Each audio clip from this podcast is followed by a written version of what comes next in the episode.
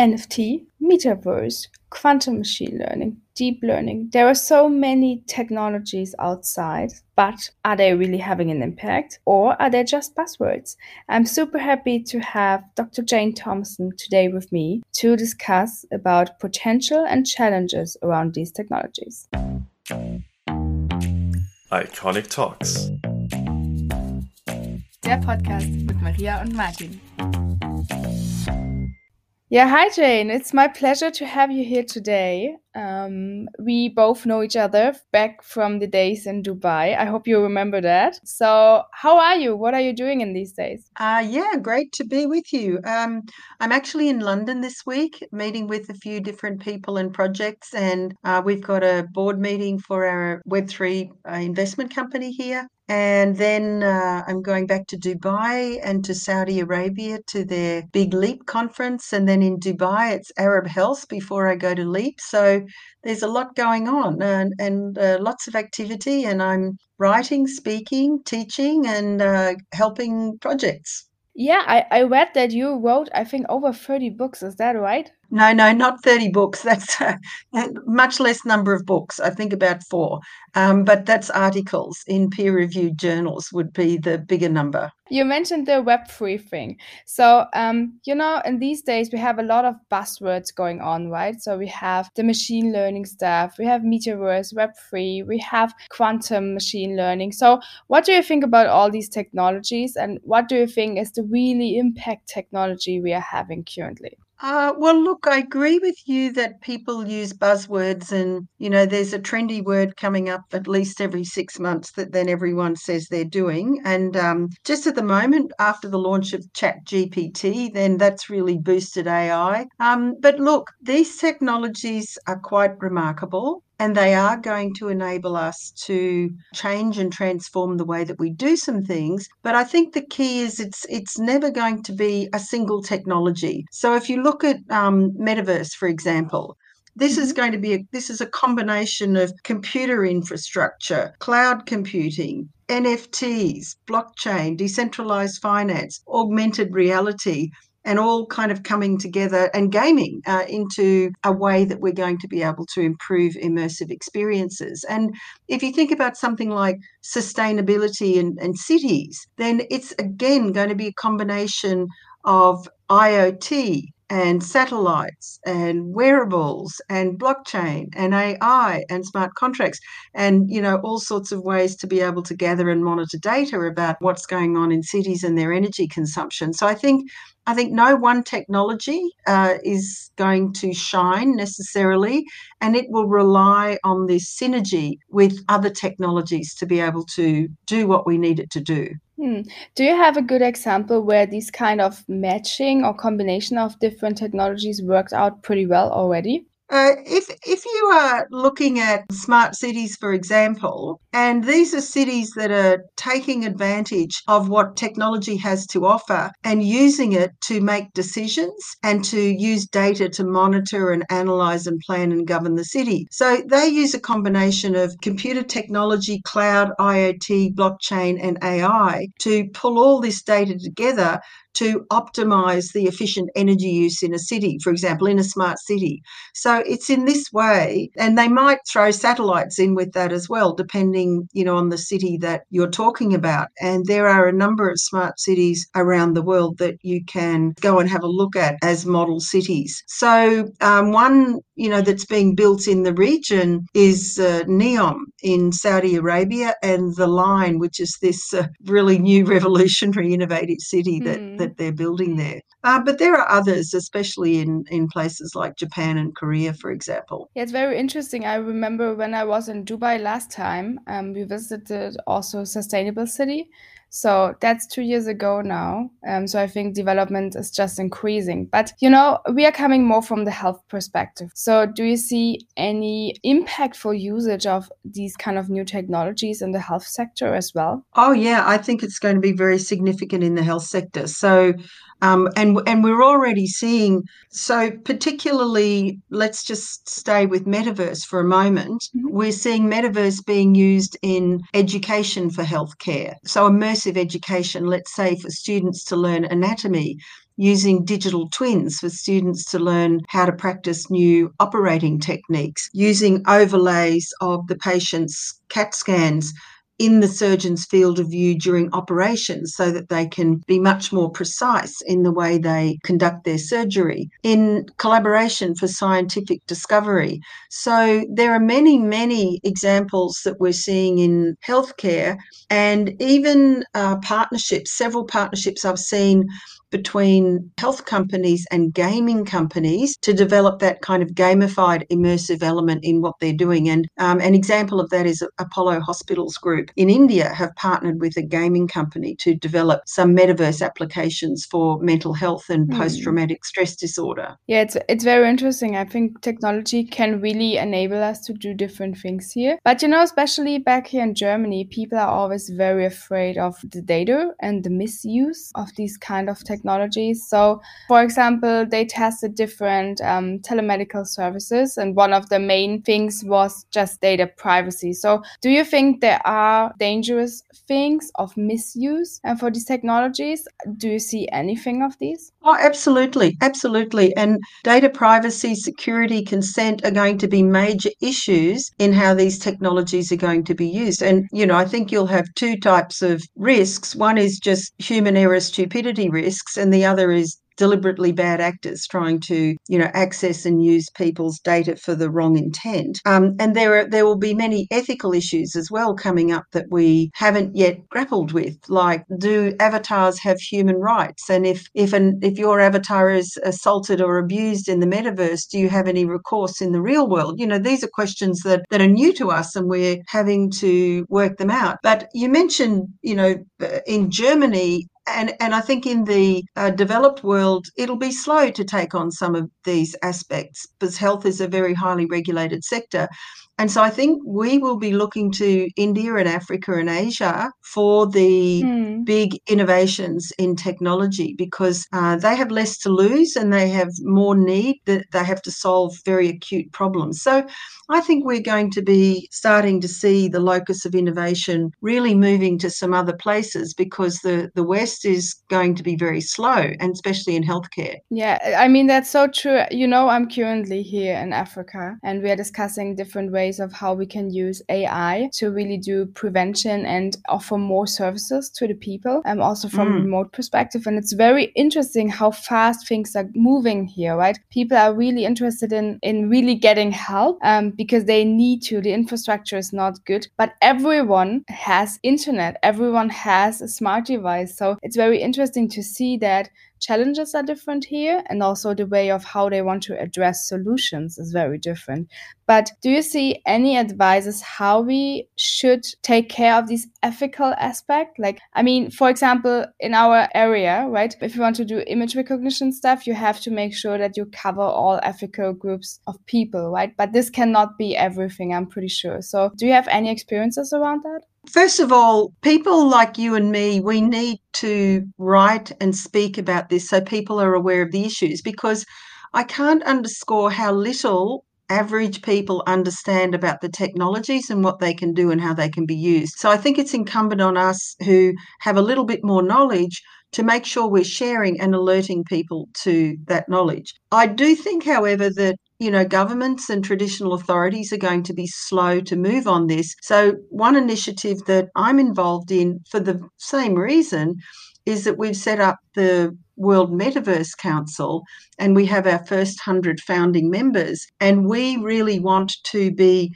leading the thinking on policy, regulation, in sustainability, in healthcare, in education, because we think that industry has more insight. And if we start putting propositions to governments and international organizations and healthcare leaders, we're giving them something to have a look at and respond to because I think they'll be very slow to get there. Yeah, it's so true. But you mentioned also that people like us should speak, and I know you're a very active speaker, right? Also about um, very heavy technology topics. So how did all of these start? I'm very curious to to learn about like how did you as a person really grow in that technical ecosystem, and how can people like me learn from it? I think you just have to you have to be motivated, and you know I started just looking at the internet. There's so much information on the internet, and you can you can find blogs blogs and articles, you can uh, look at YouTube videos, and then start going to meetups and start going to conferences and different opportunities to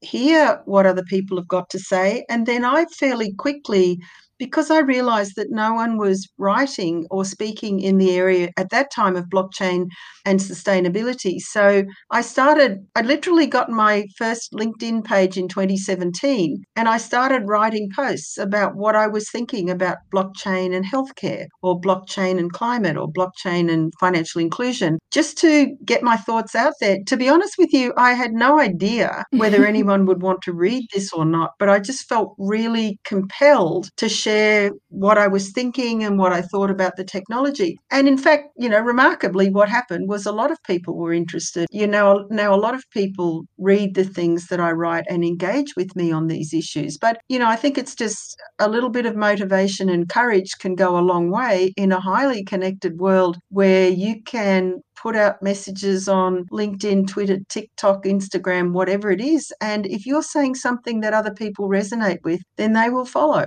Yeah, very interesting point. But I mean, in our days, I think a lot of people are discussing about the NFT thing. And I know you are very deeply in that. So can you provide me a very short like idea of what is NFT really? Because I think sometimes with these new technology, it's so hard to get an easy understanding, you know, like an easy easy definition. Everyone is talking so cryptical that sometimes getting really hard. So what do you really see behind that? What is the potential behind that?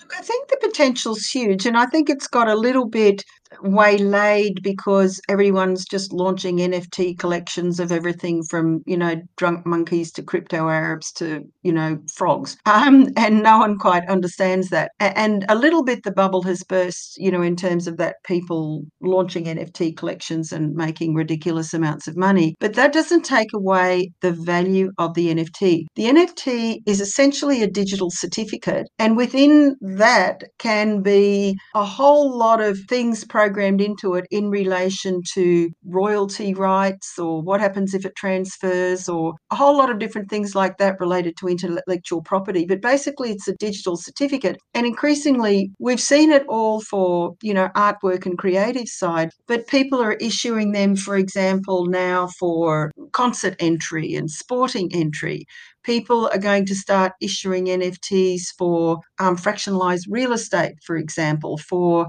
university certificates and so forth. So it's just going to become a way that we record digital ownership and you can also record a number of other properties in relation to that ownership. So I think it's as simple as that and we're going to see many more use cases beyond, you know, the sort of crazy artworks that we've seen in the last year or two. So what kind of crazy use cases can you think about? No, I'm not thinking about crazy use cases because I, I think about like real social utility. So, you know, that one of, uh, you know, your university certification, for example, being recorded as an NFT, which allows you then to take it and it, it stays with you everywhere and it's immutable and it's a record of the degree that you did. And I think it, you know, this record of property, if you like, and, and digital ownership is what is going to be the thing that makes NFTs important in the future. Yeah, very interesting. But as mentioned uh, at the beginning, there are a lot of these kind of buzzword technologies outside currently. So another one that is always in my surrounding is the thing around machine learning, deep learning, and also the new word here, quantum machine learning. So what do you think about these technologies? Do you think that quantum machine learning will really become like an impactful tool? I, I have to, uh, you know, be honest in in my ignorance and say I really don't know. But what I try and do, and I think because these technologies develop really fast, and a lot of them are quite complicated, so you can't just read one blog on quantum machine learning and go, mm-hmm. okay, I'm an expert now.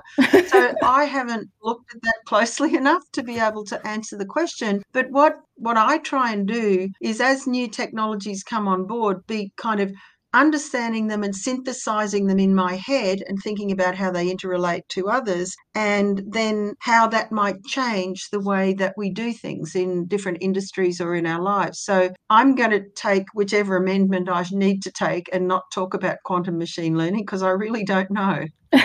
yeah, I mean, interesting point, right? Uh, that's what I said, right? Everybody is talking about these kind of new words, but more or less there is nothing big behind so far. So I'm very interested to see like what is going on in 2023, right? So what will be your kind of focus points? Do you already have some like ideas what will shape 2023? Well, look, the two big issues that I'm interested in at the moment are metaverse and tech for sustainability. Mm-hmm. So, you know, I'm deeply involved in both of those. Whether they will shape a new society in 2023, I'm not sure. But I think that what we're going to understand is the ways in which both of these things can be shaped, particularly 2023 the Tech for Sustainability focus is most likely to be around climate and particularly in UAE because UAE is going to be the host to the next COP. Mm. Uh, so I think we're, we're seeing a lot of action and activity in relation to that. And in relation to the metaverse, it's also new. So I think, you know, where we are with setting up the World Metaverse Council is gathering the data, creating what we can to be able to provide information, education, events in the different verticals that we're interested in and start getting policy papers developed and fact sheets so that we can share with people. But also, we want to develop a, a system for some form of accreditation of people who want to be in the council because I think one of the biggest challenges that people have is trying to weed out you know the serious projects that actually have a product from the people who just have a lot of vaporware so you know we're going to try and make sure that people who uh, want to promote themselves in the world metaverse council either they're their products or their services that we've actually done some due diligence on them so that you know if you come to the world metaverse council page and you're looking for consultants or services or products then you know that we've actually had a look at the people who are listed on our site Hmm, very interesting point. Didn't know that before. So you mentioned also the um, the strong development in the UAE, and I know you are very active also in empowering females in the UAE. How's that work going? Well, I mean, I haven't got any data, but I've certainly got, you know, a lot of people who are keenly interested and engaged and wanting to be part of it. And, you know, we have a great uh, Arab Women in Tech network that I've built over the last year, and it's very supportive. And, you know, anyone's welcome to join, and it's grown quite a lot. And then there was another network that I just got welcomed into, again, leading women in tech. So I, I think the networks are there, and I think that we just need to mentor women coming up and provide them the role models and the encouragement to just get involved in tech. Yeah, that's so true. I mean, I'm also part of these networks and I was so happy to to meet you once in in Dubai and also become part of this. It's more feeling like a family because everybody's really supporting. If you have a question, you directly get answers. That's super nice, I think. So Jane, we're already at the end of the session. Um, so my last two questions would be more personal. So what are your personal goals for the next year? What we can look for? And where could we meet you? I mean, I would love to see you again. So, which conferences do you have on your agenda this year? Uh, look, I think personal goals, and you know, I encourage everyone to have the personal goal of living every day as if it's your last day. So make every day great and appreciate the gifts that you've been given. Find joy in whatever you're doing because I think that's just so important. Mm. So that is always my personal goal. Um, in terms of where I'll be, you know, I obviously spend a lot of time in the UAE. I'll be at Saudi at LEAP. I'll be at Arab Health. Um, there are some other conferences coming up in March in UAE that that I'm I'll be at. Later in the year, I've been invited to lots of different things, and I haven't got my schedule sorted out yet. But yet, follow me on LinkedIn. I'll say where I'm going to be, and hopefully, I will meet you and and others in your community uh, somewhere around the world. Yeah, I hope so too, Jane. Thank you so much for joining me today. Um, I wish you a great um, rest of the day, great week, great year. And uh, I'm happy to see you soon, probably in the metaverse. Let's see. Oh, absolutely. And thanks so much. And good luck with the rest of your trip. And thanks for having me on the show.